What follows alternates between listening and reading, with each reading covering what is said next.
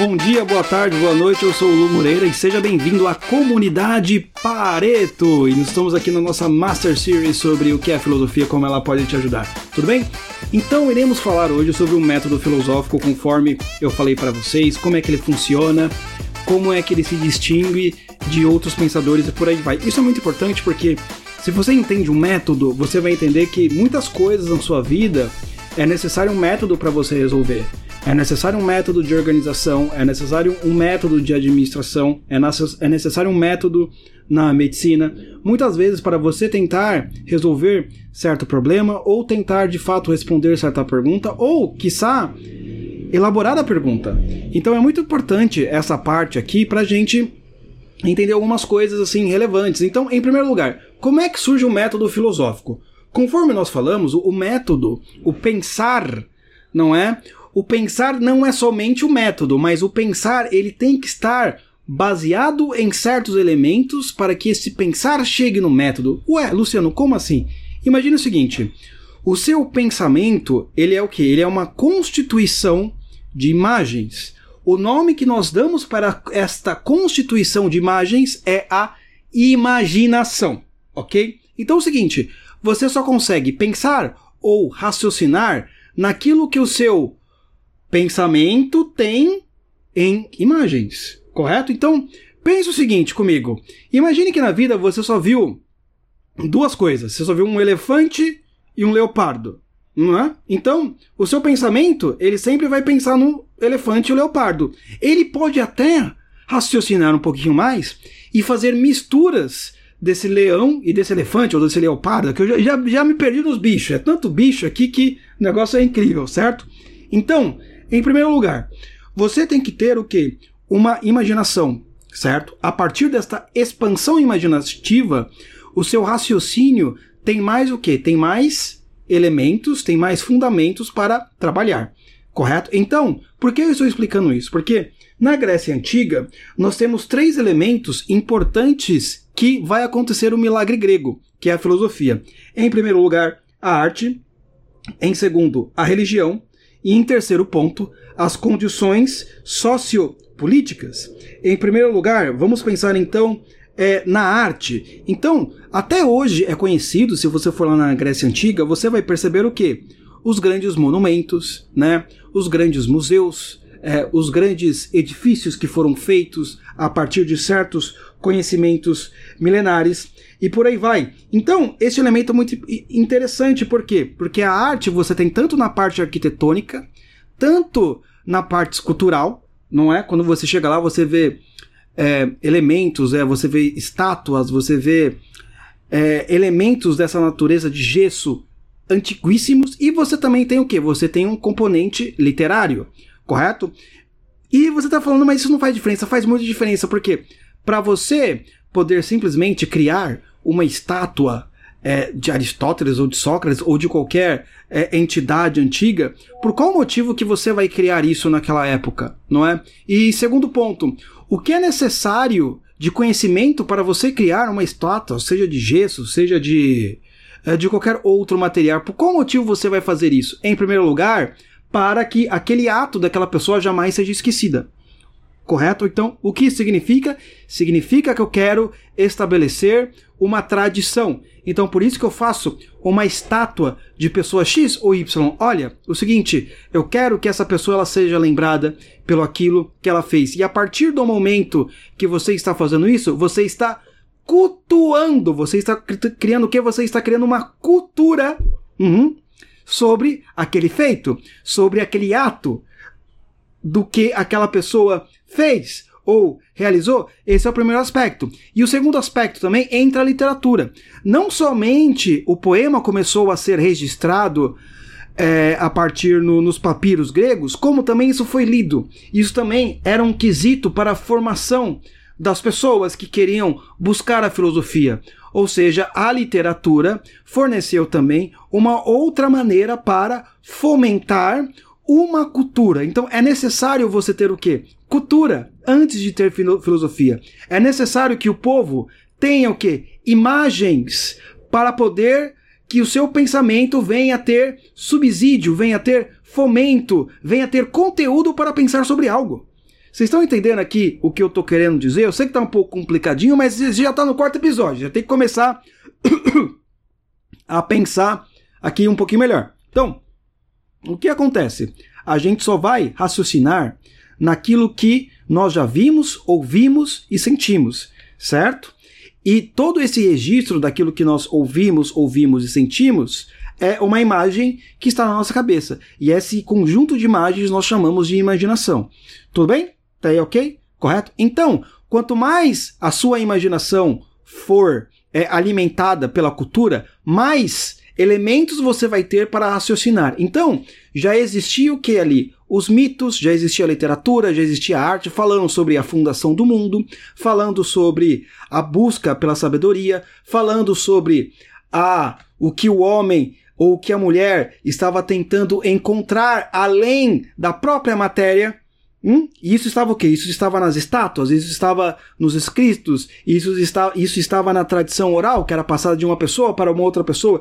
E a partir disso, você é uma criança, você vai recebendo esse conteúdo e o seu cérebro, a sua consciência, vai formando uma imaginação robusta, vai formando uma imaginação maior das possibilidades de ação que você pode ter. Porque justamente você só vai pensar naquilo que você já viu, ou melhor, você só pensa naquilo que você já imaginou, senão você nem teria esta possibilidade. Então, tem este elemento também. Como os gregos começaram a criar uma cultura robusta a partir da arte, então eles tinham que elementos e subsídios e fomentos para poder formular um método filosófico. O segundo ponto, a religião. A religião grega, ela começou a buscar o que? O princípio ou o sentido da alma. Então, este é um elemento muito importante que isso vai ser discutido um pouquinho mais para frente. Algumas religiões ali é, daquela região, que evidentemente é o que nós chamamos hoje de paganismo, né? Tem milhões de é, religiões ali diferentes tal. Mas a religião, a religião grega, especificamente uma religião chamada Orfismo, começou a tentar entender a natureza da alma. E isso, de fato, era algo até então inédito para aquela região. Né? Não vou falar de outras regiões, estou falando para aquela região. Por quê? Você está tentando encontrar um elemento imaterial hum, que fundamente um mundo material. Não é? Então, você começar a olhar o mundo e enxergar que não existe apenas a matéria era um elemento a ser estudado e muito curioso, muito curioso, por sinal. Hum, o que, que será então? Por que, que será que existe as pessoas? O que, que será que alimenta as pessoas? Será que antes de existir, né, a, a forma vem a essência? Correto? É como se fosse mais ou menos assim, é como se você fosse comprar uma casa. Mas antes de comprar a casa, antes da casa existir, ela tem que ter, tem que ter, tem que ter o quê? Tem que ter o projeto dela, né? Então, vamos dizer que o, que o corpo do ser humano já é a casa. E a alma, ela é o quê? Ela é este projeto, certo? Quem será que criou esse projeto? Será que existe um criador desse projeto? Ou será que tudo é uma ilusão nossa? Ou que existe somente é a matéria? Não existe o quê? A metafísica, que nós também iremos falar aqui de uma maneira é, breve, tá? Senão aqui vai virar um curso de filosofia completo, você já vai sair diplomado, tal, eu não sei o que. E terceiro aspecto importante é as condições sociopolíticas, tá? Que, em breves palavras, a, o mundo grego estava tendo um florescimento em condições sociopolíticas, ou seja, tanto pelo nascimento ou, pe ou por uma proto-democracia, tanto também pela questão econômica certo? Então, todas essas condições que ali estava ocorrendo deu origem ao método ou à filosofia, tá? Então, a filosofia, no geral, o que é um método filosófico depois de ter explicado isso? Né? Evidentemente, pessoal, cada filósofo, são centenas de filósofos, que são milhares que existiram, não são centenas, né? Que existiram durante a história, não é? Mas, no geral, no geral, eles seguiam esses três elementos aqui começou com Sócrates, tá? O pai, o pai da coisa, da, da, coisa toda, né? O pai da coisa toda, o Sócrates, né? Em primeiro lugar, você tem que ter conteúdo, você tem que ter método e você tem que ter objetivo. O conteúdo, no que diz respeito ao conteúdo da filosofia. Vamos pegar aqui, para vocês terem uma ideia, o livro que eu até citei do Giovanni Reale, um dos maiores ou o maior historiador de filosofia de todos os tempos não é? E vamos pegar aqui uma autoridade sobre esse assunto. O que, que ele diz aqui? No que se refere ao conteúdo, a filosofia quer explicar a totalidade das coisas, ou seja, toda a realidade, sem exclusão de partes ou momentos dela. Então, conforme eu falei nos podcasts anteriores, a filosofia tem esse elemento mais técnico, ou seja, um elemento holístico. Tecnicamente falando, seria um elemento holístico. Não, ou seja, eu quero descobrir o todo, a totalidade. Não me basta saber o efeito. Ou seja, uma coisa é eu querer saber por que quando o raio solar me atinge, eu fico a minha pele fica mais quente. Porque isto é apenas o efeito, não é, do sol. Outra coisa é descobrir quem criou o sol. Você entendeu? Uma coisa é a causa do Sol, outra coisa é o efeito do Sol. Então, outras ciências se dedicam mais ao efeito, se dedicam mais ao que? Às partes, enquanto a filosofia se dedica ao todo, não a tudo. Hum? Presta atenção, a diferença entre todo e tudo. Aqui é muito importante. Eu quero descobrir a causa, não o efeito. Tudo bem? Então, e o método? Certo? E o método? Nós falamos aqui sobre o conteúdo e o método. Vamos ouvir as palavras de Giovanni Reale. No que se refere ao método, a filosofia procura ser explicação puramente racional daquela totalidade que tem por objeto.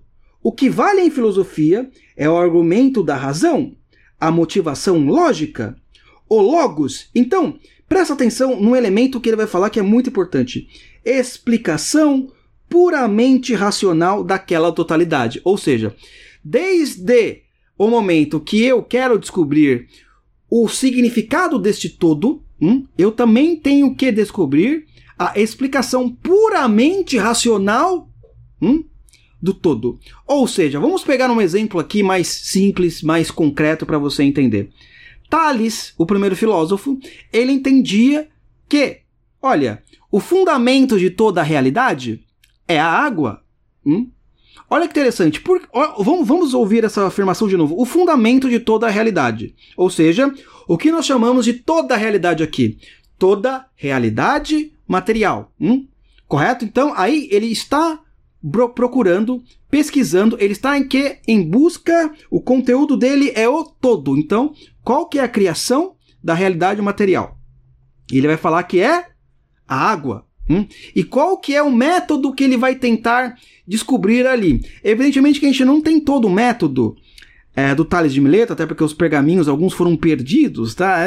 É, é, é vamos dizer assim, não sobreviveram depois do, da, da, da, da, queima da biblioteca de Alexandria. Mas por assim dizer, imagina o seguinte, o que, que ele vai falar? A água é um elemento em que você tem nela três estados, o sólido, o líquido e o gasoso. Hum?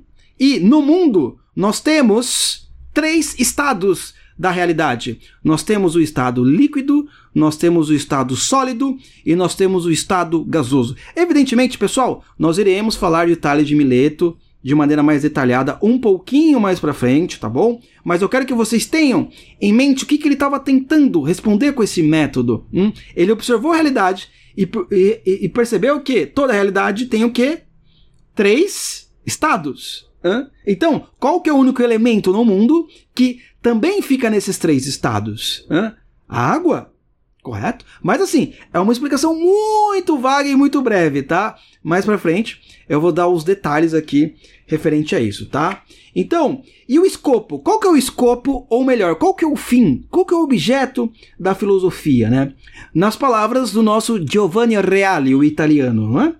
O escopo ou o fim da filosofia está no puro desejo de conhecer e contemplar a verdade.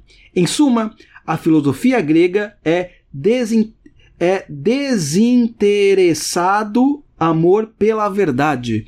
Ou seja, eu quero entender isso, eu quero descobrir isso sem precisar ganhar algo em troca. Hum? Eu quero descobrir, eu quero amar a realidade de maneira sem nenhum interesse. Por quê, pessoal?